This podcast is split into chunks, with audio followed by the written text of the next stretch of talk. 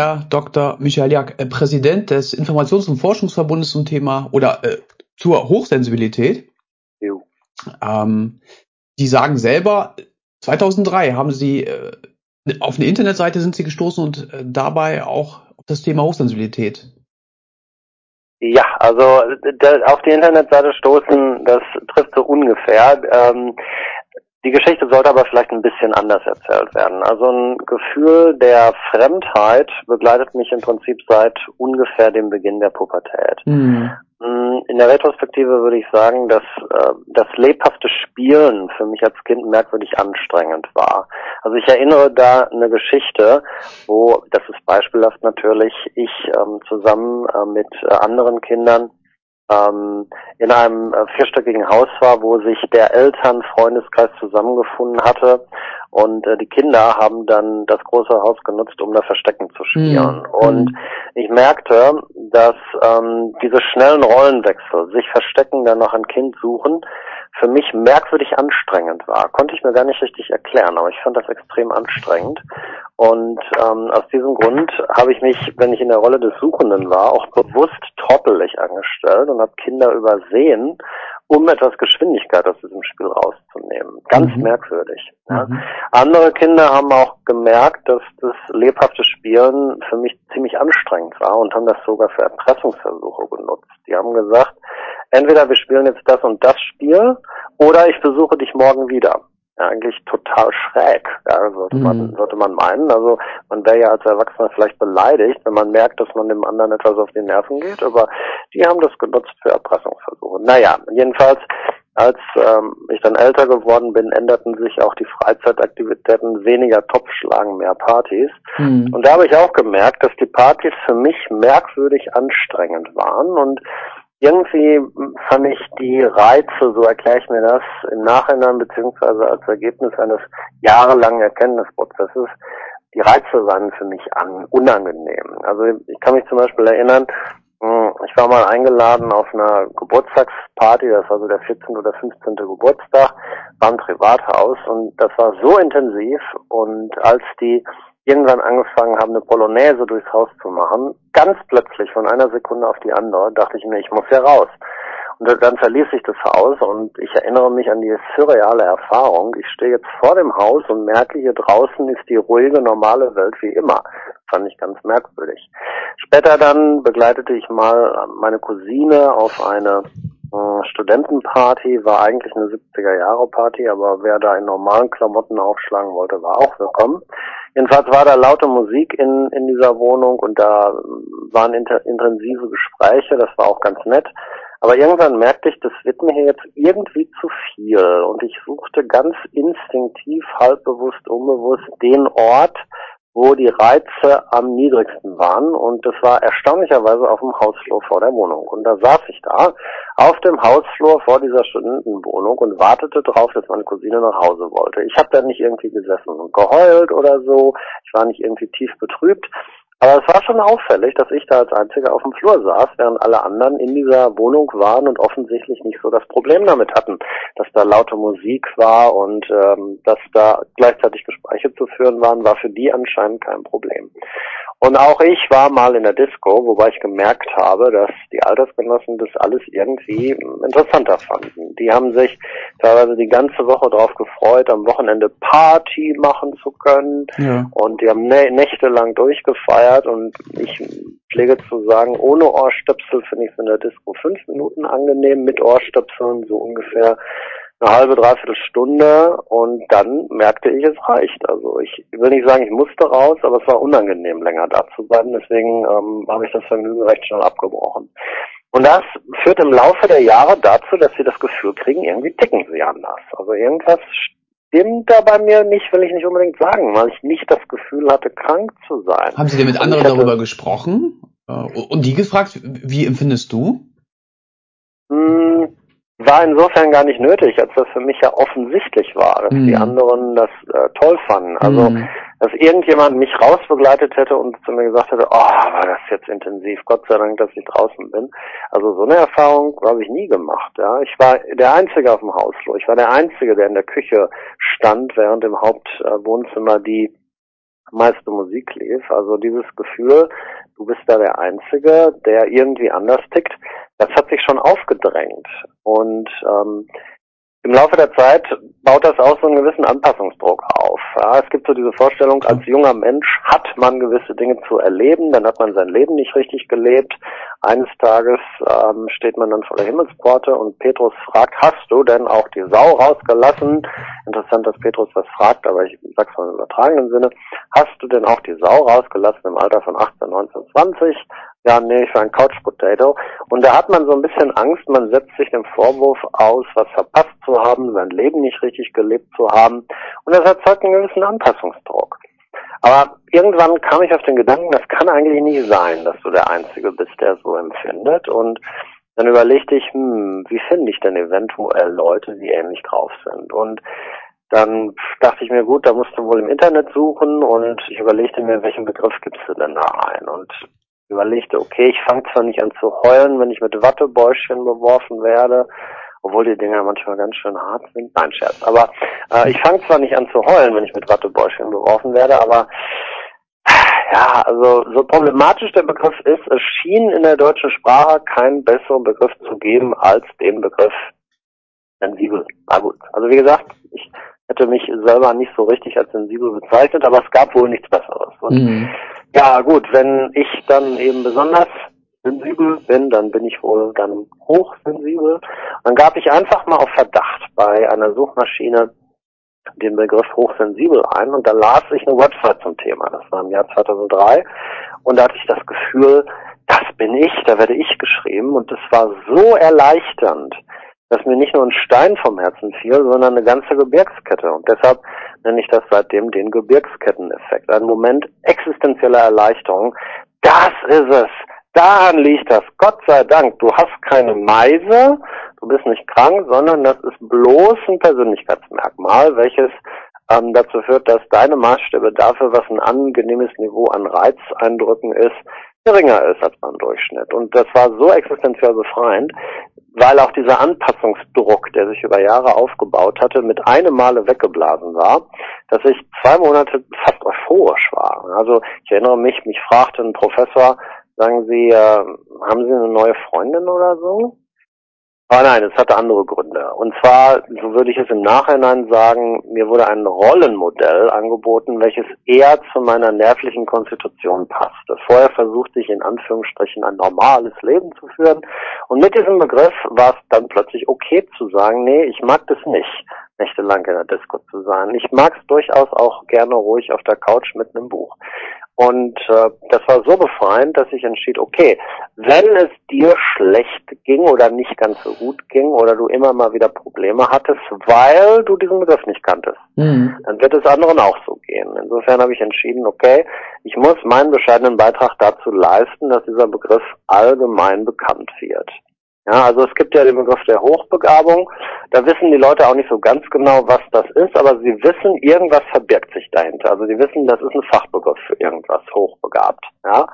Und äh, ähnliches sollte auch passieren mit dem Begriff hochsensibel. Das soll sich aus einem normalen Adjektiv verwandeln in etwas, von dem die Leute wissen, da steckt irgendwas dahinter mit jeder, der betroffen ist, zumindest die Chance hat, irgendwann mal zufällig über diesen Begriff zu stolpern, um dann eventuell zu erkennen, ah jo, das bin ja ich. Ja. Insofern ähm, ist das die Motivation, die dazu geführt hat, dass äh, ich danach mit Öffentlichkeitsarbeit begann, ein paar Gesprächsgruppen gründete und 2007 dann ähm, diesen Verein zusammen mit zehn Mitstreitern gründete. Und wir bemühen uns seitdem um Informationssammlung zum Thema, um ähm, äh, die Gründung und Unterstützung von lokalen Aktivitäten, die Förderung der Wissenschaft zum Thema und insbesondere auch Pressevertretern zur Verfügung zu stellen, mhm. wenn die ähm, Informationen oder Gesprächspartner brauchen. Darum geht Jetzt haben Sie ja schon einige Symptome aus Ihrer eigenen Erfahrung genannt. Äh, mhm. Kann man sagen, dass es so äh, grundsätzlich so äh, steht das für Hochsensibilität? Also die Bandbreite ist riesig. Ähm, das hat zum einen vielleicht damit zu tun, dass das Konstrukt, Konstrukt noch nicht so richtig hundertprozentig klar definiert ist. Also die armen Psychologen, die zum Thema forschen, die sagen, ja, ja, da ist schon was dran, aber wir müssen das im Grunde genommen alles noch viel schärfer fassen. Insofern, ähm, es werden so Zahlen kolportiert, 15 bis 20 Prozent der Bevölkerung. Da reden wir in Deutschland potenziell von 16 Millionen Betroffenen. Die, die Bandbreite ist da riesig. Also es gibt Leute, die haben so massive Probleme damit, dass sie beispielsweise keine Berufsausbildung auf die Reihe kriegen. Mhm. Es gibt Leute, die äh, eine jahrelange Odyssee durchs Gesundheitssystem hinter sich haben, weil sie aufgrund der konsequent, kon konstanten nervlichen Überlastung psychosomatische Symptomatik entwickeln und die Ärzte einfach nicht wissen, was ist da los. Und die Leute, die dann an diesen Hintergrund haben und mit diesem Konstrukt in Kontakt kommen, die sagen dann, Gott sei Dank, hätte ich das mal vor zehn Jahren gewusst. Also ich habe im Laufe der Jahre einige Biografien gehört, wo ich mir dachte, um Gottes Willen, in was für eine Szene bist du denn hier reingeraten? Weil im Wesentlichen bei mir alles eigentlich funktionierte, abgesehen davon, dass die Freizeitgestaltung nicht so richtig klappte. Ja? Insofern die Bandbreite ist groß. Der kleinste gemeinsame Nenner ist aber wohl der, dass die Leute merken, dass ihre Mitmenschen viel, viel mehr Reize erleben, viel, viel mehr Reize in Anführungsstrichen abkönnen als man selbst man selber immer das Gefühl hat, das ist jetzt alles ein bisschen viel, mhm. ich müsste mich eigentlich zurücknehmen, und äh, leider entwickelt sich dann häufig auch das Gefühl eines gewissen Defizits. Ähm, das Gefühl, was ich da mache, ist irgendwie so ein bisschen mangelhaft. Ich habe da so einen Fehler. Und da ist es eben wichtig zu sagen, nein, nein, das ist schon okay. Das ist eine Persönlichkeitsvariable wie andere auch. Du hast auch noch nicht mal eine geringere Lebensqualität. Denn mit den wenigeren Reizen erlebst du auch mehr. In, insofern braucht man auch weniger Reize. Insofern ähm, ein Stück weit ist das, was ich erzähle, schon etwas, was bei anderen Betroffenen auf äh, Nicken stößt, wo die sagen, ich erkenne mich darin wieder. Aber die Bandbreite an ähm, Reizeindrücken, die zu viel sein können, ist riesig und der der Impact in der individuellen Biografie, der ist auch total unterschiedlich. Ja, insofern ähm, man hört da vieles und ähm, die, der, der, der individuelle Leidensimpact ist auch ganz, ganz unterschiedlich. Meine persönliche Vermutung ist, dass die allermeisten im Großen und Ganzen auch so zurechtkommen, dass die denen aber ein bisschen geholfen werden kann, wenn sie in Kontakt mit dem Begriff kommen. Mhm. Aber es gibt leider auch Betroffene, denen geht's richtig schlecht. Die haben massive Probleme und denen kann man dann teilweise wirklich existenziell helfen, wenn sie in Kontakt mit diesem Begriff kommen. Insofern die Bandbreite ist groß. Sie haben vorhin eine Zahl von circa 20 Prozent genannt, die habe ich auch gehört. Mhm. Ähm, einige bezweifeln das. Ja, ich auch. Häufig liest man, ähm, gerade von den Betroffenen selber, das können Sie sich nicht vorstellen.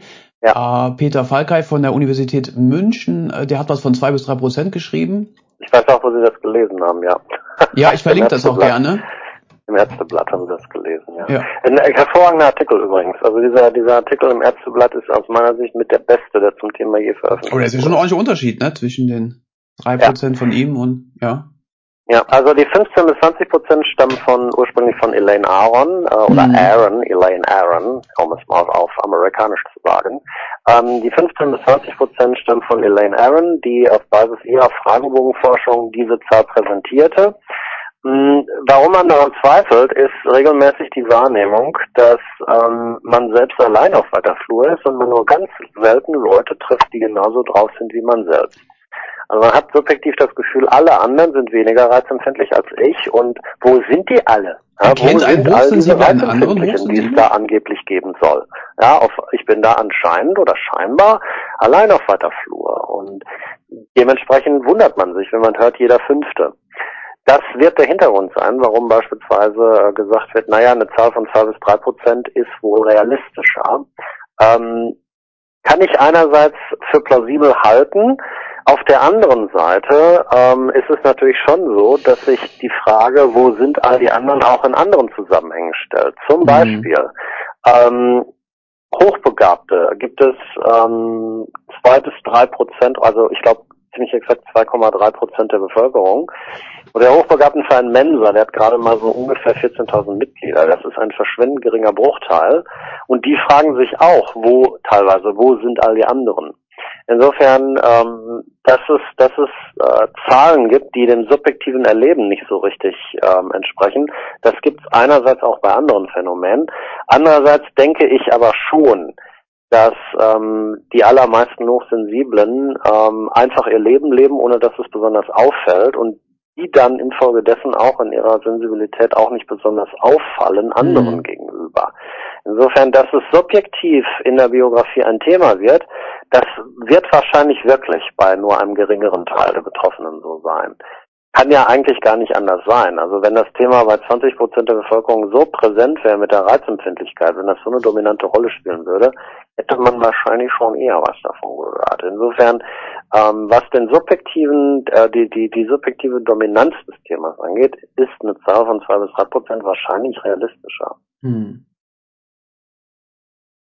Ist die Hochsensibilität wissenschaftlich nachweisbar? Äh, gibt es bildgebende Diagnostik, Blutwerte, irgendwas? Das ist schon so. Ähm, jetzt muss man allerdings um zum Verständnis ein bisschen Wissenschaftstheorie machen, genauer gesagt Wissenschaftssoziologie. Es gibt ja unterschiedliche Forschungsmethoden und ähm, die relativ preisgünstige Forschung ist, ist tatsächlich, man muss es tatsächlich so, so sagen, die relativ preisgünstige Forschung, die sich auch eine Bachelorstudentin an der Uni Würzburg leisten kann, ist Fragebogenforschung. Ja? Die Wissenschaftler, die seit 100 Jahren mit Fragebögen arbeiten, die haben schon Methoden entwickelt, dass diese Fragebögen einigermaßen objektive Ergebnisse liefern. Aber in Zeiten der Dominanz der Naturwissenschaft hätte man schon so gefühlsmäßig lieber Sachen, die, sagen wir mal, eher naturwissenschaftlich sind und weniger abhängig von subjektiven Wahrnehmungen. Also Fragebögen basieren ja im Grunde genommen auf Selbsteinschätzung oder auch Fremdeinschätzung. Mhm. Da hat man so ein instinktives Misstrauen. Und da hätte man gerne äh, Forschung mit objektivierbaren Methoden. Wie Sie schon sagen, bildgebende Verfahren der Hirnforschung oder meinetwegen Laboruntersuchungen. Das Problem bei der Sache ist, das kostet eine Menge Geld. Ja, insofern ähm, die Forschung, ähm, die namentlich durch junge Forscher durchgeführt wird, krankt immer so ein bisschen daran, dass den Leuten schlicht das Geld fehlt. Trotzdem hat es vereinzelte Forschung gegeben mit bildgebenden Verfahren, bezeichnenderweise in, in China, weil es dann sehr viel billiger ist. Mhm. Und ähm, diese Forschung hat gezeigt, gut, also die Leute, die auf diesen Fragebögen zum Thema Hochsensibilität high scoren, so sagen das die Psychologen, also diejenigen, die da hohe Punktwerte erzielen, bei denen sieht man auch tatsächlich im FMRT signifikante Unterschiede in der Art und Weise, wie äh, die Versorgung der unterschiedlichen Gehirnzellen oder der Gehirnbereiche mit Sauerstoff stattfindet. Das ist für die ein Indiz dafür, dass tatsächlich hirnorganisch, neurologisch da Abweichungen sind. Wie belastbar das Ganze ist, ähm, also die, die, die Forschung als solche die wird insoweit belastbar sein, dass das tatsächlich diese ähm, andere Durchblutung ähm, des Gehirns darstellbar sein wird. Das Problem bei der Sache ist, das ist alles relativ grobmaßstäblich oder, oder grobmaschig. Das heißt, in Bezug auf Details ist noch vieles ungeklärt.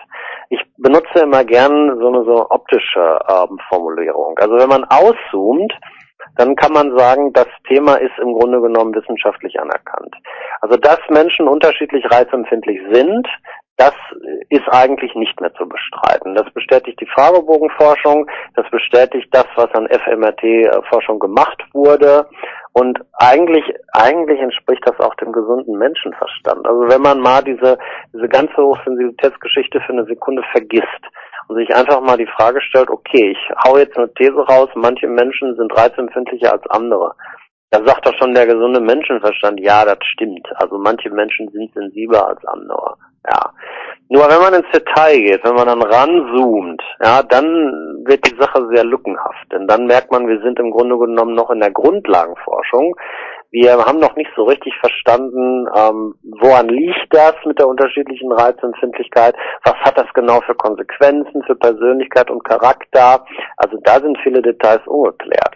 Insofern bin ich so auch halb hilflos, wenn die Leute fragen, ist das Ganze wissenschaftlich anerkannt? Da sage ich dann immer, das ist abhängig von der Perspektive. Wenn Sie rauszoomen, ja. Wenn Sie reinzoomen, dann ist vieles ungeklärt. Nur Fazit bei der Sache ist, dass Menschen unterschiedlich reizempfindlich sind, ja, das ist mittlerweile durch. Also das, das kann man nicht ernsthaft in Abrede stellen. Und ja, da hat es auch schon, um Ihre Frage zu beantworten, Forschung mit bildgebenden Verfahren der Hirnforschung zugegeben. Was ist der Unterschied zwischen der Hochsensibilität und der Hypersensibilität? Also beide da werden dürfte es keine, keinen Unterschied geben. Also das, das Grundproblem ist äh, terminologischer Art. Hm. Im Englischen gibt es die Sensory Processing Sensitivity. Das ist der psychologische Fachbegriff wobei auch nicht so ganz hundertprozentig klar ist, was das eigentlich genau meint.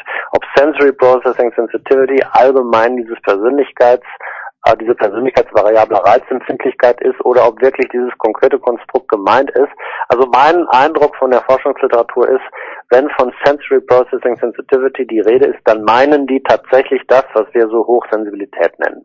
Problem bei der Sache ist, wie übersetzen wir diesen diesen Begriff Sensory Processing Sensitivity der akademischen Psychologie, wobei das Äquivalent, das populärwissenschaftliche Äquivalent the highly sensitive person ist. Wie übersetzen wir diesen Begriff sensitive oder äh, Sensitivity? Wie übersetzen wir das Ganze ins Deutsche? Da gibt es nämlich nicht so richtig eine 1 zu 1 Entsprechung. Ähm, die professionellen Dolmetscher oder Übersetzer, die damit zu tun haben, die sagen, naja, Sensibilität scheint so am ehesten in die Richtung zu gehen. Problem bei der Sache ist, bei der Sensibilität gibt es in der deutschen Sprache einige Konnotationen, die einige Leute nicht so gut finden. Zum Beispiel hat das gerne so eine, so eine Weichheitskomponente oder so eine nicht ganz lebenstüchtige oder so eine emotionale, empathische Komponente, die teilweise abgelehnt wird, abgelehnt wird. Mir persönlich ist das alles ziemlich lulu, aber es ist ein terminologisches Problem und es ist intensiv diskutiert worden, naja, welchen Begriff nehmen wir? Nehmen wir mhm. die Sensibilität oder nehmen wir doch besser die Sensitivität, weil das eher am englischen Original dran ist? Denke ich mir immer Sensitivität, das erinnert mich an Seife. Aber gut, man kann natürlich auch sagen, es ist eher am englischen Original dran, deshalb nehmen wir diesen Begriff. Lange Rede, kurzer Sinn. Es gibt ja eine große terminologische Unsicherheit und die führt dazu, dass man nicht so ganz genau weiß, was ist eigentlich womit gemeint. Also Hypersensibilität, Hochsensibilität, das ist im Grunde genommen eine Soße. Eine Sache muss man allerdings unterscheiden. Hm, die Hochsensibilität nach Aaron ist ein Konstrukt, welches äh, besagt, dass vereinfacht gesagt die fünf Sinne mh, Informationen liefern und diese Informationen vom Nervensystem weniger rausgefiltert werden als bei anderen Mitmenschen. Umkehrschluss ist aber auch, theoretisch könnte jeder diese Sinneswahrnehmungen überprüfen. Das ist vor allem deshalb wichtig, weil es ja noch den sogenannten sechsten Sinn geben soll. Also Intuition und Wahrnehmungen, die man so ein bisschen als übersinnlich bezeichnet oder so, hm, das hat mit der Hochsensibilität in dem Sinne nichts zu tun.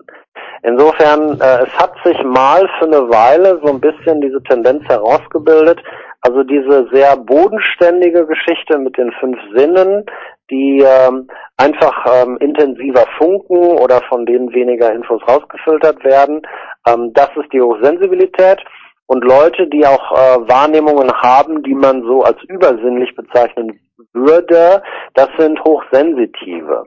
Das ist aber nur eine Sprachschule. Das gibt auch Leute, die sehen das ganz anders. Es gibt Leute, die sagen, nein, nein, Hochsensitivität ist nur ein anderes Wort für Hochsensibilität, wobei die teilweise dann auch sagen, nee, nee, also das mit der Übersinnlichkeit, das ist eine ganz andere Geschichte.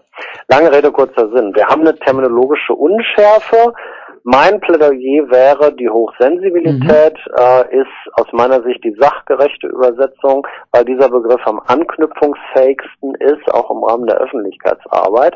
Und diese Hochsensibilität beschreibt auch ein Phänomen, wo, bei, bei dem man Sachen wahrnimmt, die theoretisch jeder andere auch wahrnehmen könnte, nur sie eben intensiver wahrnimmt, weil das Nervensystem ein bisschen anders funktioniert. Ja. Betrifft es immer alle Sinne gleichzeitig? Nein. Also die Bandbreite ist äh, sehr, sehr groß. Ähm, es gibt so ein paar Klassiker. Also eine gewisse Prominenz hat, äh, denke ich, der, so meine Wahrnehmung, das Gehör. Also Geräuschempfindlichkeit ist weit verbreitet. Aber dann gibt es auch schon Unterschiede, äh, was das Taktile angeht. Also es gibt Berichte in der Literatur, dass Kinder massive Probleme beispielsweise mit Labels in der Kleidung haben oder wollen nicht so gerne am mhm. Körper haben ja, ist zum Beispiel, also jetzt mal rein willkürlich gesagt, eine Geschichte, die man häufig hört, die ich aber zum Beispiel aus meinem subjektiven Erleben nicht nachvollziehen kann. Dann gibt es andere, die sagen, mein Geruchssinn ähm, fühlt sich bei mir so stark entwickelt an. Ich kann, ich kann Parfums nicht ertragen. Das finde ich alles ganz furchtbar. Ähm, ist auch so eine Geschichte, die nicht ubiquitär ist. Insofern man unterscheidet im Alltagsgebrauch fünf verschiedene Sinne. Meines Wissens nach unterscheidet die akademische Psychologie äh, zwischen acht und neun Sinnen. Ähm, Rudolf Steiner spricht von zwölf, naja, okay. Jedenfalls, ähm, so groß die Bandbreite an Betroffenen ist, so groß sind auch äh, die, sagen wir mal, Wahrnehmungen, die da intensiver sind. Aber ich denke, man tut der Sache nicht unrecht, wenn man sagt, dass die Geräuschempfindlichkeit ein relativ prominentes Problem ist, auch wenn es Hochsensible gibt, die unheimlich gerne in die Disco gehen. Der kleinste gemeinsame Nenner ist eben, es gibt Wahrnehmungen, die intensiver sind und zwar so intensiv sind, dass im Vergleich zu anderen man einen deutlichen Unterschied merkt. Und weil welche Sinne das konkret sind, ist eben abhängig davon, wie der individuelle Hochsensible so drauf ist.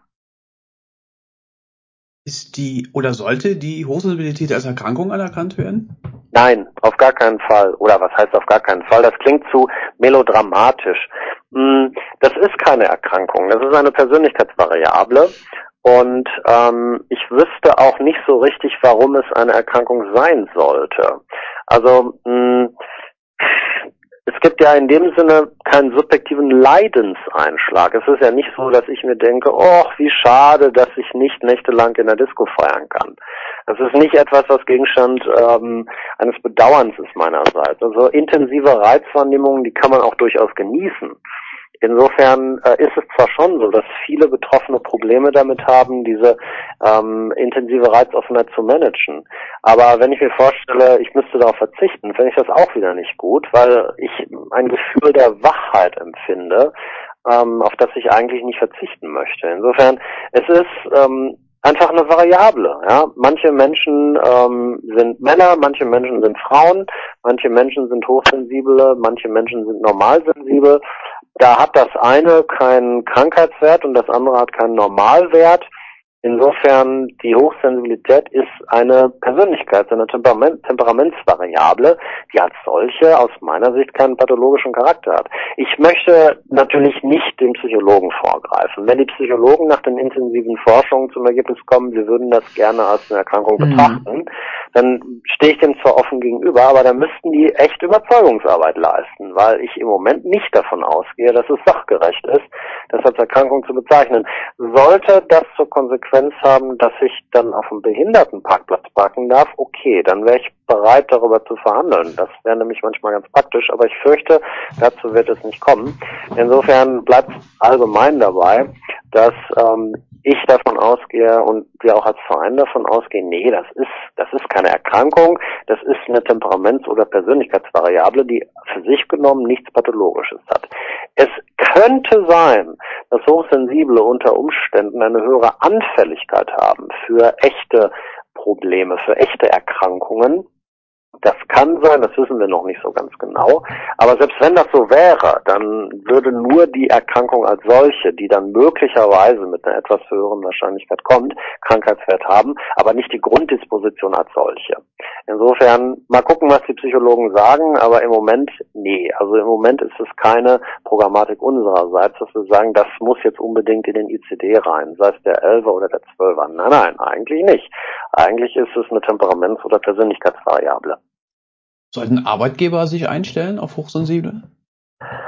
Also die Wirtschaftswissenschaftler, die sich mit dem Thema beschäftigen, sagen ähm, ja. Der Hintergrund ist der, dass ähm, Hochsensible ähm, eine, eine, eine, einen, einen bestimmten Set, sagen wir mal, an Skills haben. Ich rede jetzt mal so ein bisschen ökonomisch angehaucht. Und dieses Set an Skills ähm, bringt Kompetenzen ins Unternehmen rein, die ähm, eventuelle Reibungsverluste aufgrund der Hochsensiblen wettmachen können. Und ähm, der Patrice Wirsch an der Uni Bern, der zum, zurzeit zum Thema promoviert und Ökonom ist, der sagt, naja, die Hochsensiblen sind selten und wenn sie selten sind, ergibt das nach allgemeinen Marktgesetzen, dass sie automatisch eine kostbare Ressource sind. Wie tragfähig diese Argumentation ist, ähm, will ich nicht beurteilen, weil ich kein Ökonom bin, aber spontan denke ich mir, hey, das leuchtet ein bisschen ein. Also als Laie, als ökonomischer Laie würde ich sagen, im Grunde genommen wäre es gesund für ein Unternehmen, wenn ähm, ein Mix da ist aus nicht hochsensiblen Mitarbeitern und aus hochsensiblen Mitarbeitern und wenn die hochsensiblen Mitarbeiter sich nicht wohlfühlen in diesem Unternehmen, dann läuft etwas grundlegend schief, was dann auch bei den nicht hochsensiblen Mitarbeitern zu Produktivitätsverlusten führt, die eventuell die gar nicht so bemerken. Also wenn zum Beispiel ein Großraumbüro äh, genutzt wird, in dem der hochsensible Mitarbeiter massiv leidet, dann werden die Umstände dieses Großraumbüros auch den nicht, bei den nicht hochsensiblen Mitarbeitern zu Produktivitätsverlusten führen, ohne dass die das so richtig merken.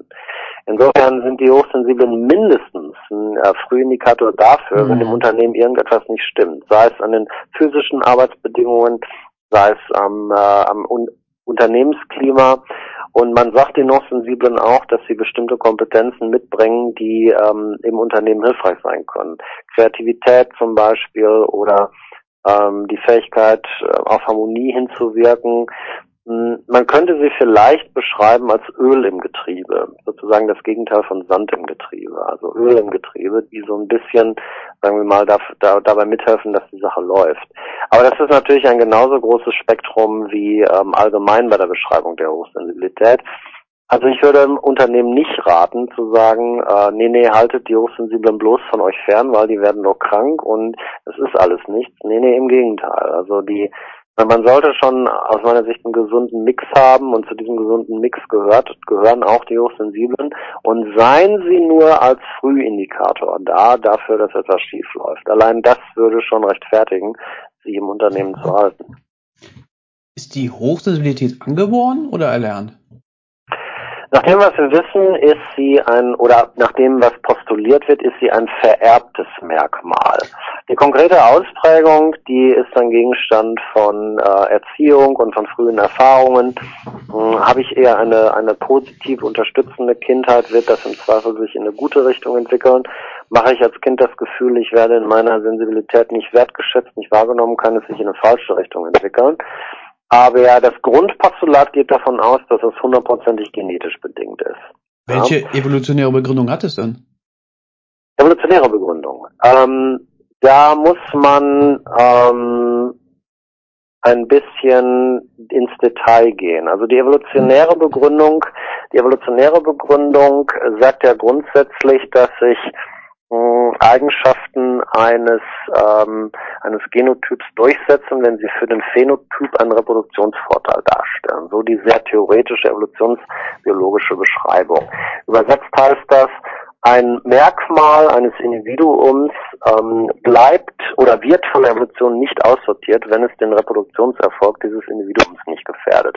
Mal ganz plastisch gesagt, was kann es denn für Vorteile haben, wenn man ein hochsensibles Tier ist, ein hochsensibles Wesen ist? Gibt es hochsensible Tiere? Ähm, nach dem, was Aaron sagt, ist ähm, jedes, jede höhere Spezies betroffen. Also mindestens die höheren Wirbeltiere mhm. weisen auch einen gewissen Prozentsatz von hochsensiblen Exemplaren auf. Es gibt sogar Bücher, ist hier Ihr Hund hochsensibel? Auf den ersten Blick schmunzelt man ein bisschen, aber andererseits, es wird dazu geforscht. Also es mhm. gibt tatsächlich äh, Tierbiologen, die zu diesem Thema forschen. Da hat es auch schon Veröffentlichungen gegeben. Äh, hochsensible Hunde, ja oder nein. Zurück zur Fragestellung. Ähm, ist es evolutionär unter Umständen von Vorteil, ähm, hochsensibel zu sein? Da sagt Aaron zum Beispiel, naja, es kann ja sein, dass ähm, eine neue Futterquelle erscheint und die nicht hochsensiblen Tiere stürzen sich drauf, stellt sich heraus, es war doch gefährlicher als gedacht. Da ist dann möglicherweise das hochsensible Tier, welches nicht sofort äh, sich dem neuen Reiz exponiert, dann mit einem Überlebensvorteil in dieser konkreten Situation gesegnet. Also sie argumentiert, für die Spezies als solche mag es sinnvoll sein, dass einzelne Exemplare hochsensibel sind, sozusagen als Reserve für den Fall, dass die nicht so sensiblen Tiere, ähm, wenn sie sich einer Gefahr exponieren, sagen wir mal, nicht die notwendige Vorsicht mhm. an den Tag legten. Die Argumentation dürfte allerdings bei einem echten Evolutionsbiologen wahrscheinlich zu einem gewissen Stirnrunzeln führen, weil der evolutionäre Druck normalerweise nicht auf der Spezies als solcher lastet, sondern eigentlich auf den einzelnen Genotypen. Ja? Also die, die Aaron argumentiert dann damit, naja, auf Männer und Frauen lastet auch ein unterschiedlicher Evolutionsdruck. Das ist richtig. Die haben aber eben unterschiedliche Rollen in, in, in dem evolutionären Spiel. Ähm, was ich persönlich für überzeugender halte, ist folgende Argumentation. Man beobachtet, dass hochsensible Kinder oder hochsensible Menschen, die in ihrer Jugend eine, ein sehr förderndes Umfeld erfahren haben, ähm, später dann weit überdurchschnittliche Leistungen in der Lage äh, zu bringen, in der Lage sind. Wenn die Leistung nicht, wenn, wenn, wenn das Environment nicht so gut war, dann geht es häufig in die falsche Richtung. Aber wenn Förderung da war, dann gehen die teilweise durch die Decke mit ihren Fähigkeiten. Das wäre ein Argument zu sagen, okay, ähm, das ist zumindest mal ein Argument dafür, dass das zumindest von der Evolution nicht aussortiert wird bei einem Teil der Population. Mhm. Das wäre aus meiner Sicht eine überzeugende Argumentation. Es kann auch sein, dass, äh, dass es schlicht für den Reproduktionserfolg nicht so wirklich signifikant ist. Ja, das wird ja auch gerne übersehen, dass manche Eigenschaften äh, des Genotyps auch schlicht evolutionär neutral sein können. Möglicherweise ist das bei der Hochsensibilität auch der Fall, man weiß es nicht. Jedenfalls lange Rede, kurzer Sinn, man geht davon aus, das ist keine Erkrankung und man geht auch davon aus, in einer etwas unscharfen Argumentation, wenn es eine Erkrankung wäre, dann hätte die Evolution das ja schon längst aussortiert. So, ja. Wie ist es mit, äh, wenn Hochsensible in für sie dramatische Situationen aufwachsen, zum Beispiel im Kriegsgebiet, im Elternhaus, wo ständig rumgeschrien wird? Hm. Das kann unter Umständen sehr problematisch werden. Hm. Ich hatte ja schon gesagt, ich hatte in der Vergangenheit mit Biografien zu tun, wo Leute Schwierigkeiten hatten, eine Berufsausbildung abzuschließen. Also wenn, wenn das hochsensible Kind nicht das Gefühl hat, ich werde ähm, ich, ich habe Zeiten zur Ruhe zu kommen, ich kann mit meiner Sensibilität leben, ich kann die ausleben, dann, das ist jetzt sehr plakativ gesagt und tut mhm. vielen Einzelfällen Unrecht, aber das, das kann dazu führen, dass der Organismus in Dauerstress ist und äh, Dauerstress macht krank und das führt dann dazu, dass dieser Organismus nie, nie zur Ruhe kommt und das hat dann wiederum zur Konsequenz, dass eine permanente Alarmsituation da ist und dass man sich extrem leicht aufregt dass man kaum in der Lage ist, sich zu konzentrieren, dass man Probleme hat, äh, sich in ein, in ein ruhig funktionierendes äh, Kollegensystem einzufügen, beispielsweise. Also wenn, wenn Unruhe als Kind wahrgenommen wird, wenn, wenn es nie, wenn, wenn dem Kind nicht so richtig gestattet wird, seinen Weg zu finden, auch mit sich selbst gegenüber, äh, mit, mit sich selbst zurechtzukommen, dann kann sich das niederschlagen in, in massiven Schwierigkeiten, später seine Rolle im Leben zu finden. Ja? Und ähm, das kann sich auch beispielsweise niederschlagen in dem, was man so kennt als Symptome von Vernachlässigung in der Kindheit. Psychische mhm. Erkrankungen, äh, später dann psychosomatische Probleme. Hm, ich kann das nur in sehr allgemeinen Wendungen sagen, weil auch da jeder Einzelfall anders ist. Insofern die Faustformel ist, ähm, es kann passieren, dass wenn die, die ähm, die Alimentationssituation, das ist, glaube ich, der psychologische Fachbegriff, wenn die Alimentationssituation in der Kindheit eher aversiv, aversiv ist, dass äh, dann später massive Probleme auftreten. Umgekehrt ist die Alimentationssituation positiv, können unter Umständen die Fähigkeiten eher durch die Decke gehen. Das ist bei Kindern, die nicht so sensibel ist, dann sozusagen ausgeglichener. Sehr oft wird ähm, Hochsensibilität und Hochbegabung äh, gleichgesetzt. Ist das richtig? Nein, nein, nein, nein, nein. Äh, das kann schon, das kann schon mathematisch nicht stimmen. Oder ich sollte vielleicht ein bisschen zurückrudern. Es gibt ernstzunehmende Leute, die vertreten das. Die müssten mir gegenüber aber noch Argumentationsaufwand leisten. So will ich es formulieren. Also zunächst einmal haben wir das mathematische Problem. Es wird gesagt, 15 bis 20 Prozent der Bevölkerung sind hochsensibel. Aber die Definition der Hochbegabung ist ja nun mal, dass es die obersten zwei oder ich glaube 2,3 Prozent sind. Das heißt schon rein mathematisch kann nicht jeder Hochsensible, wenn denn die 15 bis 20 Prozent stimmen, äh, nicht gleichzeitig hochbegabt sein. Das haut nicht hin. Andersrum ist die Frage, könnte es eventuell sein, dass jeder Hochbegabte hochsensibel ist? Das wäre eine interessante Frage. Mhm. Gibt es da Forschungen zu? Ein ganz klares Jein. Ja, also zum, zu der engeren Frage, wie ist das Verhältnis von Hochbegabung zu Hochsensibilität, da gibt es praktisch keine Forschungen zu.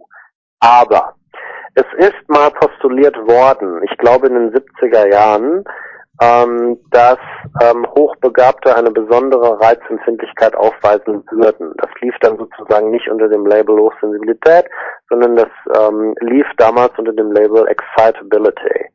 Und da ist geforscht worden, ist das denn so, dass die Hochbegabten eine höhere Reizempfindlichkeit aufweisen? Und die Forschungen unter der Fragestellung haben gesagt, nee, eher nicht. Insofern das wenige, was wir da an indirekter Forschung haben, neigt oder oder bringt dazu dazu zu neigen, zu sagen, ja, nee, wahrscheinlich gibt es da keine besondere Korrelation. Das ist das wenige Wissenschaftliche, was wir haben. Dann haben wir so ein bisschen anekdotische Evidenz. Es gibt nämlich im hochbegabten Verein Mensa eine Special Interest Group, also so eine, so eine Unterinteressensgruppe, Hochsensible. Da treffen sich Hochbegabte, die von sich sagen, ich bin auch hochsensibel. Und die sagen, dieselben Fremdheitserfahrungen, die ich in der Gesamtgesellschaft mache mit meiner Hochsensibilität, die mache ich im Prinzip auch in Mensa. Also im hochbegabten Verein, im, im Umgang mit anderen Hochbegabten. Insofern, diese Hochsensiblen sagen von sich, nee, also ich habe nicht das Gefühl, dass äh, unter den Hochbegabten besonders viele Hochsensible unterwegs sind. Ist natürlich nur ein Gefühl, klar, aber solange wir da noch richtig, nicht richtig belastbare Forschung haben, ähm, haben wir auch kaum etwas anderes, was wir in diesem Zusammenhang ähm, sagen könnten. Insofern, wir glauben nicht, dass es da eine, eine besondere Korrelation gibt zwischen Hochsensibilität und Hochbegabung. Ein indirektes Echo findet das auch darin, dass die Literatur zum Thema Hochbegabung mit dieser Reizempfindlichkeit auch so ein bisschen ratlos ist.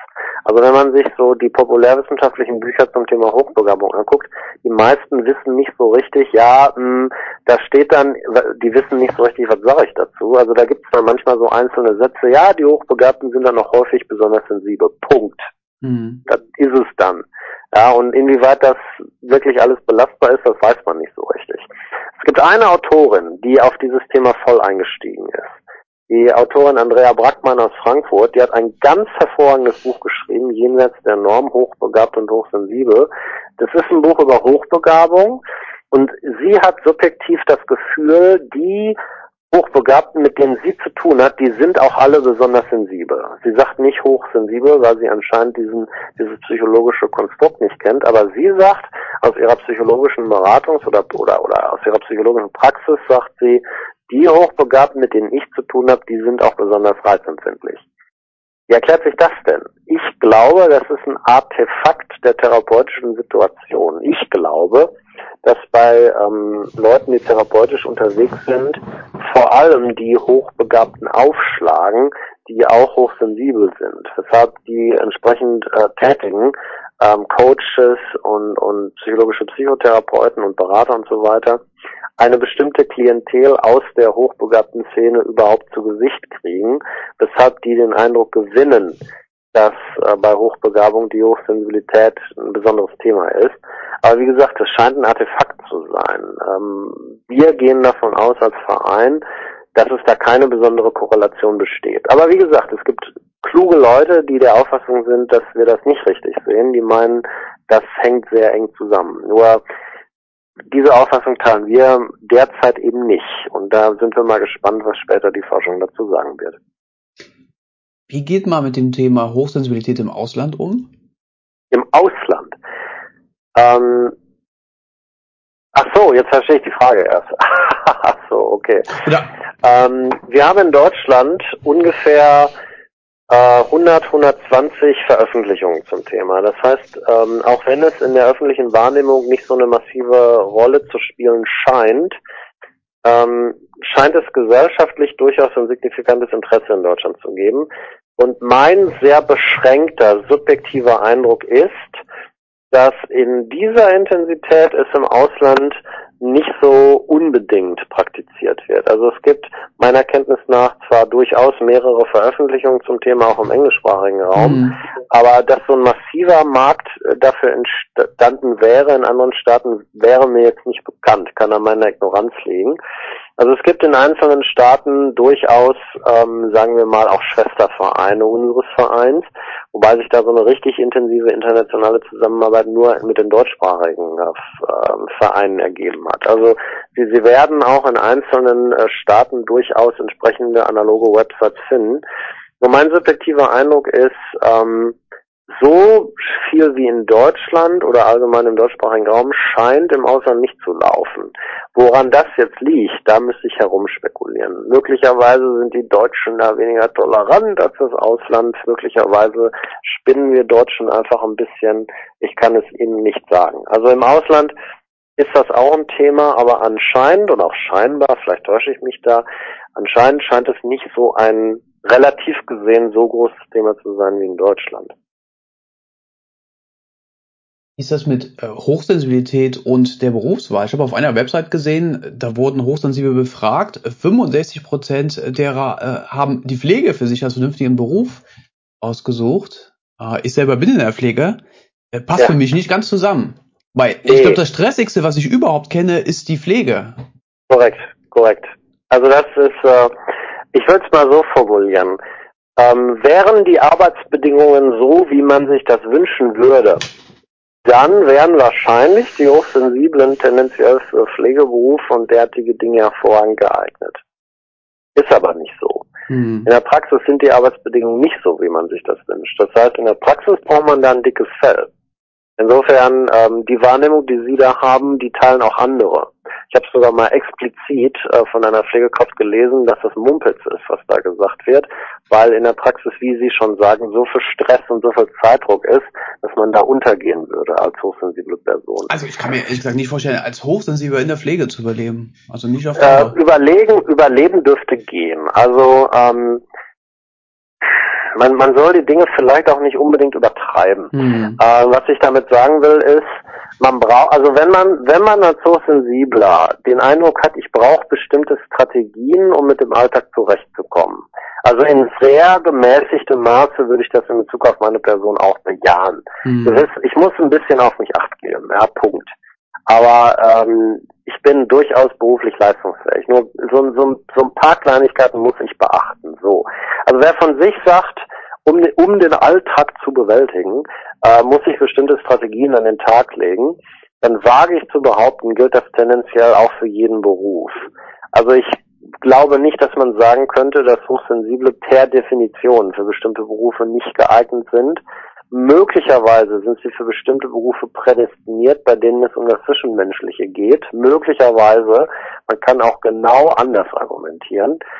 Ähm, ich bin da sehr vorsichtig. Ich neige dazu zu sagen, tendenziell können Hochsensible alles machen, wobei sie äh, darauf achten müssen, dass ähm, oder oder oder sagen wir Strategien, die sie brauchen, um im Leben zurechtzukommen, die müssen dann im Zweifel auch auf den Beruf ähm, angewandt werden, was im Grunde trivial ist.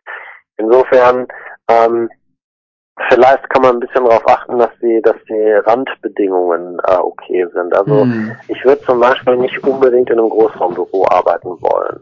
Äh, ich habe jetzt den Luxus, ich habe mein eigenes Büro, äh, habe infolgedessen da wenig Probleme. Es könnte sein, dass ich im Großraumbüro Probleme hätte, was ich schlicht nicht weiß. Aber solche, solche Rahmenbedingungen sind in letzter Konsequenz ja tätigkeitsunabhängig. Ja, also ich kann ja, ich kann ja äh, ein, eine bestimmte Tätigkeit kann ich entweder gut und sie macht mir Spaß oder auch nicht.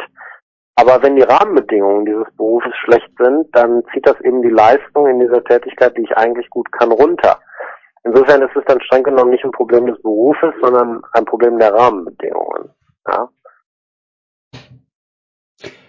Was sagen Sie den Kritikern, äh, die behaupten, die Hochsensibilität wäre eine reine Modeerscheinung und viele verstecken sich dahinter. Dass sich Leute dahinter verstecken, da dürfte etwas dran sein. Ähm, man muss da, man muss da verschiedene Dinge unterscheiden. Also äh, traurig sind die Situationen, in denen eine psychische Erkrankung da ist und ähm, Menschen sich nicht eingestehen, ich leide unter dieser psychischen Erkrankung und die sich dann so tatsächlich hinter der Hochsensibilität in Anführungsstrichen verstecken. Das Phänomen gibt es mit Sicherheit. Ja, also ich, ich meine mich erinnern zu können, der psychologische Fachbegriff ist Anosognosie. Also das Nicht-Erkennen, dass ich unter einer Krankheit leide. Also man ahnt, irgendwas ist da anders als normal und anstatt sich wirklich mit der Pathologie auseinanderzusetzen, beispielsweise mit der Persönlichkeitsstörung, nutzt man dieses Label, um sich dahinter zu verstecken. Also das wird mit Sicherheit zutreffen auf äh, Teile der Menschen, die von sich sagen, sie sind hochsensibel dass die sozusagen, äh, dass die sozusagen dieses Label nutzen, um, um sich nicht einzugestehen, dass da ein anderes Problem ist. Nur wäre stünde das Label der Hochsensibilität nicht zur Verfügung, dann wäre es halt was anderes. Ja?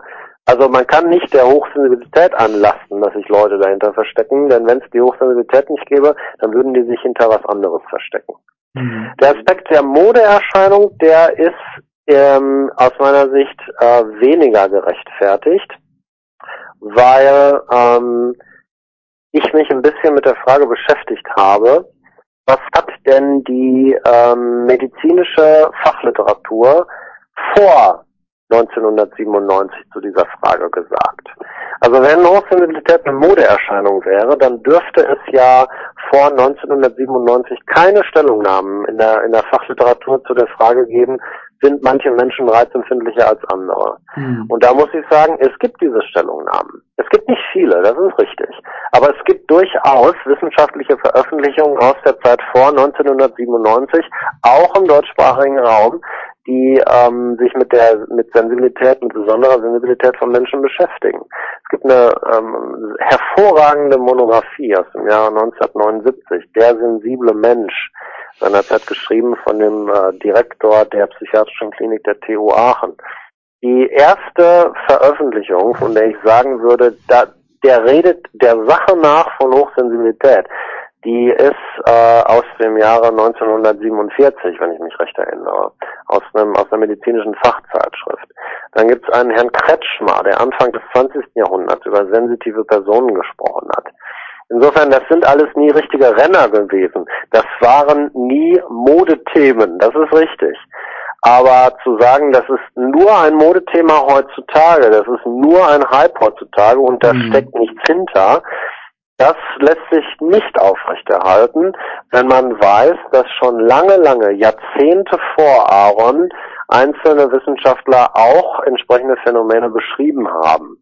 Warum jetzt in den 90er Jahren dieses Thema nach oben ploppt und interessanter wird und sich mehr Menschen damit beschäftigen, ist wahrscheinlich eher eine soziologische Frage als wirklich eine, eine, eine wissenschaftlich psycholo äh, äh, Entschuldigung, eine, eine psychologische.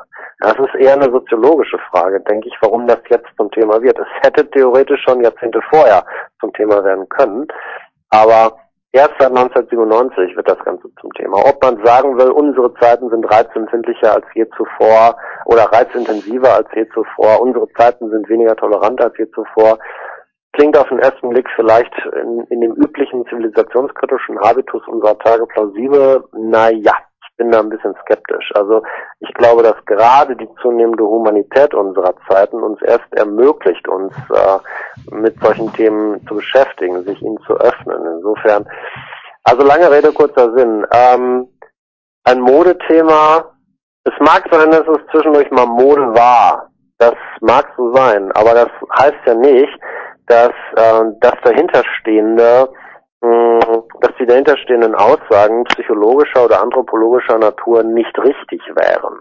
Ja? Insofern, ähm, da denke ich, kann man nicht sagen, dass das nur ein Modethema ist. Das, äh, das dürfte der Sache nicht gerecht werden.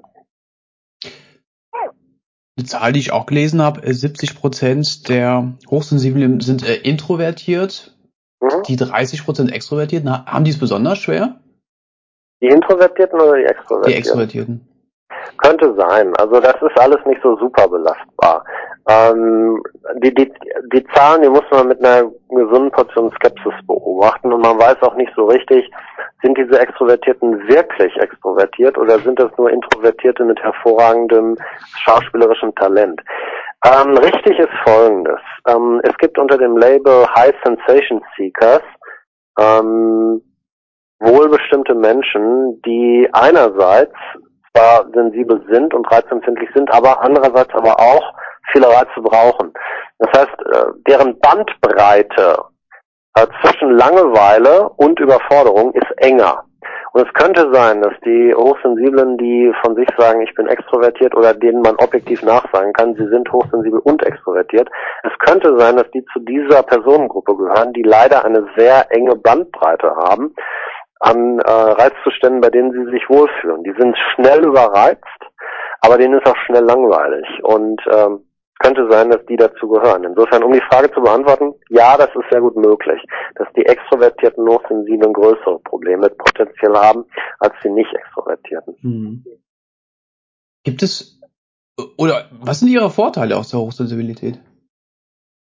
Das kommt darauf an, was Sie da, äh, worauf Sie da abstellen. Also ich würde sagen, was die allgemeine Lebensqualität angeht, würde ich, würde ich diesen äh, Zustand der erhöhten Wachheit, den ich äh, mir anmaße, als Riesenvorteil betrachten. Also dieses, dieses wiederholt wahrgenommene Gefühl, ich bemerke hier etwas, was andere nicht bemerken. Ich habe eine höhere Intensität der Erfahrung, das äh, gibt eine Form, das, das verleiht dem Leben eine Form von Qualität. Also es gibt Leute, die schnupfen Kokain, um, äh, um äh, wacher zu werden. Ja, das haben, haben wir gar nicht nötig. Ja, also wir sind, wir sind so schon wacher, wir nehmen so schon intensiver wahr. Und wenn das auf, auf niedriger Dosis ist, dann kriegen wir mit relativ wenig Aufwand relativ intensive Erfahrungen, die auch eine hohe Qualität mit sich bringen. Und dieses Gefühl, ich kriege Sachen mit, die andere nicht mitkriegen, das ist auch ganz nett. Ähm, inwieweit das wirklich gerechtfertigt ist, das müssen die Psychologen entscheiden. Nur die, die subjektive Wahrnehmung ist schon so, ich kriege Sachen mit, die andere nicht mitkriegen und ich brauche nicht so viel, um mir, einen, um mir einen netten Abend zu machen. Also ich finde viele Sachen spannend und äh, sozusagen ähm, mich bereichern, mich, mich weiterbringt, äh, wo andere sagen, ach, das ist ja langweilig. Insofern, wir brauchen weniger Reize, um uns wohlzufühlen. Äh, wenn wir den beruflichen Kontext betrachten, ähm, dann mh, könnte man die Aspekte, die ich äh, vorhin nannte, im Zusammenhang mit ähm, dem betrieblichen Leben als Vorteile betrachten. Dieses, ähm, also man sagt den Hochsensiblen eine besondere Empathiefähigkeit nach. Inwieweit das generalisierbar ist, weiß ich nicht. Aber ähm, also mal ganz platt gesagt, man sagt mir nach, ich hätte eine beruhigende Wirkung. Ganz platt gesagt. Ja. Mhm es, es stammt nicht von mir, haben andere noch nicht gesagt. Und ich vermute, wenn das denn stimmt, hat es wohl mit der Sensibilität und mit der Empathie zu tun. Und das ist vielleicht nicht das Schlechteste in dem einen oder anderen Beruf. Oder wenn man aufgrund der, der Sensibilität kreativer ist, ähm, kann sich das positiv bemerkbar machen. Oder wenn man ähm, aufgrund seiner Sensibilität umsichtiger ist, kann man diese Funktion erfüllen des äh, Öls im Getriebe, wie ich vorhin sagte. Das sind sehr allgemeine Wendungen, aber Umsicht, äh, Vorsicht, äh, Freundlichkeit, Empathie sind sehr allgemeine Wendungen, aber wir reden ja auch von sehr, sehr vielen potenziellen Arbeitnehmern. Aber das sind Begriffe, die man mit Hochsensibilität assoziieren würde und das wären dann Vorteile und Fähigkeiten und Skills, die dann auch konkret Vorteile im, äh, in der Arbeitsumgebung sind, ja, wenn Sie da entsprechend was hören wollen. Würden Sie Ihre Hochsensibilität abgeben, wenn Sie könnten? Nein, auf gar keinen Fall. Was ich mir wünschen würde, wäre, dass es mehr Menschen gibt, von denen ich das Gefühl habe, die ticken genauso wie ich. Mhm. Also ich würde mir wünschen, dass ich mehr Menschen treffe, die mit mir auf einer Wellenlänge sind, mit denen man Freundschaften knüpfen kann, vielleicht sogar Beziehungen knüpfen kann, ähm, aber auf die Hochsensibilität verzichten, nee, das möchte ich wirklich nicht. Weil ich, wie gesagt, das Gefühl habe, ich nehme mehr wahr und das finde ich, finde ich sehr, sehr angenehm. Das finde ich sehr bereichernd. Das verleiht der Existenz eine Tiefe. Alles vorausgesetzt natürlich, dass das keine Einbildung ist. Ja? Wenn das Einbildung ist, dann bin ich vielleicht nur ein eitler Gockel, der sich da Sachen anmaßt. Das weiß ich nicht. Aber wenn die Wahrnehmung stimmt, dass die, dass tatsächlich ich reizempfindlicher bin als meine Mitmenschen und das dazu führt, dass ich intensivere Wahrnehmungen habe, darauf möchte ich wirklich nicht verzichten. Haben Sie das Gefühl, Sie, Sie können mit nicht hochsensiblen äh, weniger anfangen? Es gibt gewisse Bereiche, in denen ähm, kann man mit nicht hochsensiblen nicht ganz so viel äh, anfangen. Das ist korrekt. Hm, wenn es, äh, sagen wir mal, in die Tiefe geht, die, die, die Tiefe der, der zwischenmenschlichen Interaktion, die ist äh, bei Hochsensiblen oder zwischen Hochsensiblen tendenziell höher. Also es ist nicht so, dass die Sensiblen und die Hoch, äh, die, die Hochsensiblen und die nicht Hochsensiblen unterschiedliche Sprachen sprechen und dass sie sich fremd sind. Das ist, das ist, weiß Gott nicht so. Aber es gibt bestimmte Bereiche, in denen ähm, sind die Beziehungen allgemein gesagt zu äh, den Mitmenschen wesentlich intensiver, wenn sie hochsensibel sind. Da ist manchmal ein, da wird manchmal ein intuitives Verstehen beschrieben. Da geht man dann sehr schnell in die Tiefe bei ähm, Gesprächen, die man beispielsweise als philosophisch oder tief emotional betrachten würde, hm, da klappt die Chemie häufig besser und das kann dann tatsächlich zu einer höheren Intensität führen. Und das ist wohl auch eine Sache, die man vermisst, wenn man nicht so häufig mit anderen Hochsensiblen zu tun hat. Das ist wohl wahr. Aber dass man mit nicht Hochsensiblen gar nichts anfangen könnte, nee, also das nur wirklich nicht. Also auch mit denen sind hervorragende Gespräche möglich. Auch die können die dicksten Freunde werden. Und es gibt eben einen, einen Teil der der, der des, des persönlichen emotionalen Lebens, ähm, da, der nur so wirklich ausgelebt werden kann mit anderen Hochsensiblen. Hm, hm. Nimmt die Hochsensibilität im Alter ab? Das wissen wir nicht. Also man hört da unterschiedliches. Alter, haha, ich bin Ende 30. Also ich kenne diesen Begriff, ich kenne diesen Begriff seit ungefähr 20 Jahren. Ich habe das Gefühl, ähm, ist ein bisschen paradox. Äh, in den 20 Jahren hatte ich das Gefühl gehabt, einerseits habe ich Fähigkeiten erlernt, um Reize ertragen zu können, die ich vorher nicht ertragen konnte oder mit Reizen umgehen zu können, mit denen ich vorher nicht umgehen konnte. Insofern die, die Fähigkeit damit umzugehen ist massiv gestiegen in den letzten 20 Jahren. Mhm. Und wenn ich nicht zum Thema Öffentlichkeitsarbeit machen würde, könnte es sein, dass ich mich mit dem Thema gar nicht mehr so intensiv beschäftigen würde. Auf der anderen Seite nimmt die Toleranz ab. Auf der anderen Seite bin ich nicht mehr bereit, mich Dingen zu exponieren, denen ich mich vielleicht vor fünf oder zehn Jahren exponiert hätte. Da habe ich mal ganz buschig groß gesagt, schlicht keinen Bock mehr drauf. Ja, ja. Und insofern, ähm, ich würde sagen, insgesamt nimmt die Toleranz oder die die Fähigkeit, es zu ertragen, nimmt zu. Die Toleranz nimmt aber ab. Wobei viele sagen, im Alter nimmt allgemein die Sensibilität zu. Wobei Alter, da meinen die dann 60 plus. Insofern, da kann ich junger Grünschnabel eigentlich gar nichts zu sagen, sondern nur indirekt wiedergeben, was andere erzählen. Mhm. Nur die haben eben alle nicht Jahrzehnte gelebt, in denen sie um ihre Hochsensibilität wussten, in denen sie die Möglichkeit hatten, Techniken zu entwickeln, äh, ihr Leben in, in Kenntnis dieser Besonderheit zu leben. Mein Vorschlag wäre, wir unterhalten uns über diese Frage nochmal in 30 bis 40 Jahren. ja, das kriegen wir hin. Ja. Das kriegen wir hin. Ja. Äh, wissen Sie oder glauben Sie, äh, kann man zum Beispiel durch medita meditative oder dissoziative Übungen ähm, sich ein bisschen schützen vor den Reizen des Alltags als Hochsensibler? Das wird so berichtet, ja. Also ähm, Meditation, Yoga gelten als hervorragende Techniken, um runterzukommen, um die, äh, um eine Situation akuter Reizüberflutung zu reduzieren, um generell eine größere Ausgelassenheit im Leben zu kriegen wird so beschrieben und ich habe keinen Zweifel, dass das stimmt. Mhm. Für diejenigen, die jetzt Hilfe suchen, ähm, welche Webseiten, Bücher und so weiter können Sie empfehlen? Also, äh, Hilfe suchen ist ja auch ein dehnbarer Begriff. Ähm, hm, ich sage es so, ich halte es für sinnvoll, wenn sich eine hochsensible Person, die merkt, oder ich sage es noch allgemeiner, ich halte es für sinnvoll, dass wenn jemand das Gefühl hat, ja, Sensibilität, das könnte für mich ein Thema sein, ich halte es für sinnvoll, wenn eine solche Person sich mal etwas intensiver mit dem Thema beschäftigt. Sich vielleicht ein Standardwerk ausleiht, das mal liest und sei es nur kursorisch und den Gedanken mal so ein bisschen ventiliert, könnte das was für mich sein. Ja? Insofern, das, das halte ich für sinnvoll, dass man sich damit mal auseinandersetzt. Ja, weil man den Rest seines Lebens unter Umständen damit zu tun haben wird, eilt es auch nicht. Man kann das mal anfangen, man kann dann jahrelang nicht drüber nachdenken, sich dann wieder mit dem Thema beschäftigen.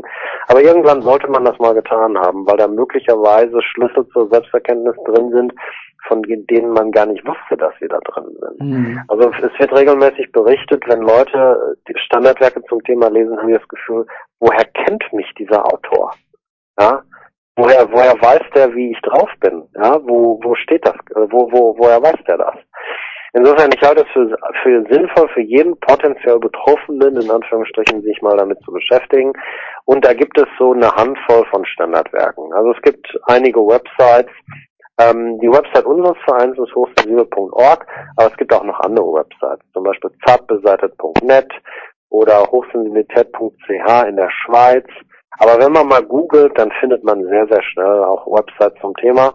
Und dann sollte dann mal mal gucken, was man für ein Standardwerk so nimmt. Also die ältesten in Deutschland verfügbaren Bücher sind Sind Sie hochsensibel von Elaine Aron und Zart beseitet von dem Österreicher Georg Palo. Das sind die beiden Bücher, von denen ich sagen würde, die sind so ein bisschen die Standardwerke. ist auch nicht allgemein anerkannt. Manche Leute sehen das anders. Es gibt ein paar andere ganz hervorragende Bücher. Wir haben auf unserer Website auch eine Literaturliste. Da sollte man dann einfach mal gucken, was einen da so anspringt, was einen da so anspricht. Wie gesagt, man sollte sich mal mit dem Standard, mit den Standardthemen beschäftigt haben. Wer massive Probleme hat, dem ist damit vielleicht geholfen, aber es könnte sein, dass diese Menschen dann tatsächlich unter anderem auch, weil sich eine Pathologie herausgebildet hat, wirklich professionelle Hilfe brauchen. Wie die aussehen kann, ist abhängig vom Einzelfall. Kann sein, dass hier und da es reicht, mal mit einem Coach zu sprechen. Kann sein, dass hier und da ein psychologischer Berater sinnvoll ist. Kann sein, dass jemand einen Arzt sucht, der von sich sagt, äh, ich bin bereit, auf Hochsensibilität einzugehen.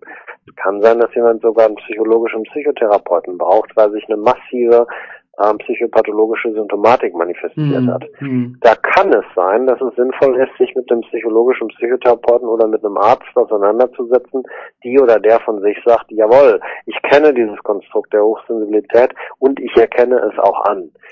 Es gibt einzelne Listen im Internet. Auf, einzigen Web, auf einzelnen Websites gibt es Listen von äh, Vertretern von Heilberufen, die von sich sagen, ich erkenne dieses Konstrukt an. Äh, die Liste ist leider, oder die Listen sind leider relativ dünn. Ich meine, wir sind insofern in einer guten Situation, als dass die Situation jetzt wesentlich besser ist als vor 16 Jahren, als ich zum Thema kam. Ich kam im Jahr 2003 zum Thema. Da gab es buchstäblich nichts. Gab keine Angebote, end of story. Mittlerweile ähm, gibt es tatsächlich Regionen, in denen durchaus im Umkreis von 50 Kilometern drei, vier, fünf Angebote genannt werden können. Es gibt leider auch Regionen, da ist weit und breit nichts los, zum Beispiel mitten in Mecklenburg-Vorpommern, da sieht es bitter aus, aber man hat zumindest eine Chance, an jemanden zu kommen, der von sich sagt, ich äh, arbeite mit dem Konstrukt. Da würde ich entsprechende Listen konsultieren, wobei ich sage das ganz offen. Ähm, viele Anbieter zum Thema bieten Diagnostik und Heilmethoden an, die aus Sicht des wissenschaftlichen Weltbilds problematisch sind. Also das harmlosere dabei ist noch die Homöopathie. Da gibt es andere Angebote, von denen man sagt, sorry, also wer mal sich ein bisschen mit Naturwissenschaft beschäftigt hat, der kann das im Grunde nicht rein gewissens empfehlen. Deswegen, ähm, wir als Verein, wir sind zwar insofern tolerant, als dass sicherlich Dinge helfen manchmal und man nicht so richtig weiß und erklären kann, warum sie helfen.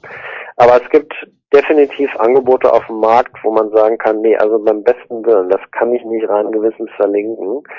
Und ähm, es gibt eben Listen, die sind da, sagen wir mal, oder Autoren von Listen oder Pflegende von Listen, die haben da weniger Hemmungen, hm. muss man so zu formulieren. Ich will da um Gottes Willen nicht kriminelle Energie oder sowas unterstellen, das jetzt nicht. Aber ähm, ich könnte jetzt beispielsweise mit jemandem, der Reiki anbietet, nicht ganz so viel anfangen, um es mal so zu formulieren. Ja? Wobei ich nicht in Abrede stellen will, dass es im Einzelfall funktionieren mag und sei es aufgrund des Placebo-Effekts. Aber wenn jemand ausschließlich Reiki anbietet oder Quantenheilung oder so etwas, dann sage ich sorry. Also ich will jetzt nicht, dass das verboten wird, aber auf meine Liste, nee, nee, auf meine Liste kommt dieses Angebot jetzt nicht. Ja, ist immer eine Einzelfallentscheidung, aber ähm, was ich sagen will ist, man muss kritisch äh, im Internet gucken, was es für Angebote gibt. Es gibt mittlerweile Angebote, die äh, die die auch zusammenstellen, was es an professionellen Möglichkeiten da gibt. Aber da muss man, da muss man kritisch hinterher sein. Was insofern trivial ist, als dass man immer kritisch sein muss. Also auch wenn ich mit meinem Hausarzt, der eine saubere Approbation hat, ähm, ein Gespräch führe über Diagnostik und Therapie, dann nehme ich auch nicht alles hundertprozentig unkritisch auf, was der mir erzählt. Nicht, weil ich ihm misstraue, sondern weil Menschen nun mal Fehler machen und begrenzte Informationen zur Verfügung haben. Nur ich fühle mich eben veranlasst im Zusammenhang mit Angeboten zum Thema Hochsensibilität darauf nochmal ausdrücklich mhm. hinzuweisen. Das würde ich nicht unbedingt machen, äh, wenn ich standardmäßig sage, ja, gehen Sie mal zum psychologischen Psychotherapeuten. Da unterstelle ich mal, sozusagen, dass da unter dem Aspekt der Wissenschaftlichkeit nicht so Probleme bestehen. Ja. Ich habe äh, hier unzählige Tests gefunden. Ja. Ähm, welcher ist gut und bei welchen sollte man es lassen? Gar keine. Ha, nein. Also die Sache ist die, ähm, man möchte eine Sicherheit haben, man möchte eine klare Diagnose haben. Da sage ich ganz eindeutig, es gibt kein anerkanntes belastbares Diagnoseverfahren. Punkt. Ähm, es gibt Tests im Internet, die, sagen wir mal, so eine gewisse Orientierung bieten können. Aber das ist es auch. Hm. Also wer, wer verspricht, ich kann dir klar sagen, du bist so sensibel oder du bist es nicht, nein, das ist, das ist nicht so. Es gibt keine äh, belastbare Aussage dazu. Das kann im Moment niemand diagnostizieren. Punkt. Ähm, es gibt Tests unterschiedlicher Güte, die so Hinweise geben. Also das sind im Prinzip, das sind im Prinzip abstrakte Beschreibungen des Konstrukts, die in Tests gegossen sind. Ja, da kann man sozusagen an, schlagwortartig gucken, okay, das wird behauptet, dass es typisch Hochsensible sei, erkenne ich mich darin wieder. Okay. Wobei sich da die Frage stellt, wenn da steht, ich reagiere stark auf Kaffee. Ja, was heißt stark? Ja? Werde ich hibbelig und kann die ganze Nacht nicht schlafen oder komme ich gar nicht aus dem Bett, ohne dass ich Kaffee trinke? Also als Beispiel dafür, wie, wie problematisch solche Fragen auch sein können. Mhm. Insofern diese Tests, die sind so ein bisschen plakative, griffige Anhaltspunkte dafür, könnte das was für mich sein. Aber ein belastbarer Test, der definitiv sagt, jawohl, ich bin hochsensibel oder ich bin es nicht, das gibt es im Moment nicht. Punkt. Letzte Frage. Äh, den Herrn Parlow, den Sie vorhin ja. angesprochen haben, äh, der hat ja eventuell Zusammenhänge zum Asperger-Autismus genannt. Was sagen mhm. Sie? Bitte? Der hat eventuell Zusammenhänge ja. zum Asperger-Autismus genannt. Ja. Stimmt Sie dem zu? Da weiß ich zu wenig über Asperger. Also ähm, die Versuchung, oder, oder sagen wir es mal so, ähm, Reizüberflutung, Reizfilterung das sind alles Aspekte, die so ein bisschen in die Autismusrichtung gehen. Also mit dem, mit dem Autismusgedanken, mit dem Asperger-Gedanken, da flirtet man immer so ein bisschen. Mhm. Oder, oder wenn man sich intensiv mit Reizempfindlichkeit beschäftigt, dann stellt sich, dann, dann, dann stolpert man früher oder später über Fragen wie, könnte ich unter ADHS leiden? Bin ich möglicherweise im Autismusspektrum unterwegs? Ist es speziell Asperger? Ähm, da neige ich dazu zu sagen, okay, wenn der Verdacht da ist, sollte man, das gilt übrigens auch für ADHS, ähm, wenn der Verdacht da ist, sollte man mit einem spezialisierten Arzt reden, der sich damit auskennt. Mhm. Und der idealerweise auch in der Lage ist zu sagen, nein, das ist jetzt nicht Asperger, sondern du bist, du, du, du bist nur hochsensibel. Ja. Nur weil da, sagen wir mal, in einzelner Symptomatik, speziell was die Reizfilterfunktion angeht, ähm, auf den ersten Blick schon gewisse Ähnlichkeiten da sind, stolpert man über diese Dinge. Nur um das, um das sauber zu differenzieren, bedarf es aus meiner Sicht einer professionellen Diagnostik. Da kann man kaum was selber von sich sagen. Es kann durchaus passieren, dass man zehn Jahre glaubt, ich bin nur hochsensibel und dann stellt sich heraus, oh, war doch eine ADHS-Problematik, von der ich nichts gewusst hatte. Oder es ist doch äh, irgendeine Asperger-Geschichte, die man nicht so auf dem Schirm hatte. Und das mhm. kann ja auch alles mit Hochsensibilität einhergehen. Nur ähm, was das Internet, was Populärwissenschaft leisten kann, ist, Verdachtsmomente zu erwecken. Und ja, bei den Beschreibungen von Hochsensibilität sind da auch Eigenschaften drin, von denen man sagen könnte, das erinnert mich aber schon sehr an Asperger, ADHS, diese Geschichten. Nur eine Selbstdiagnose, da kann man nicht rein gewissens zu raten. Wenn der Verdacht da ist und sich der ein bisschen erhärtet, sollte man da professionelle Diagnostik zu betreiben. Herr Dr. Jack, ich danke Ihnen ganz herzlich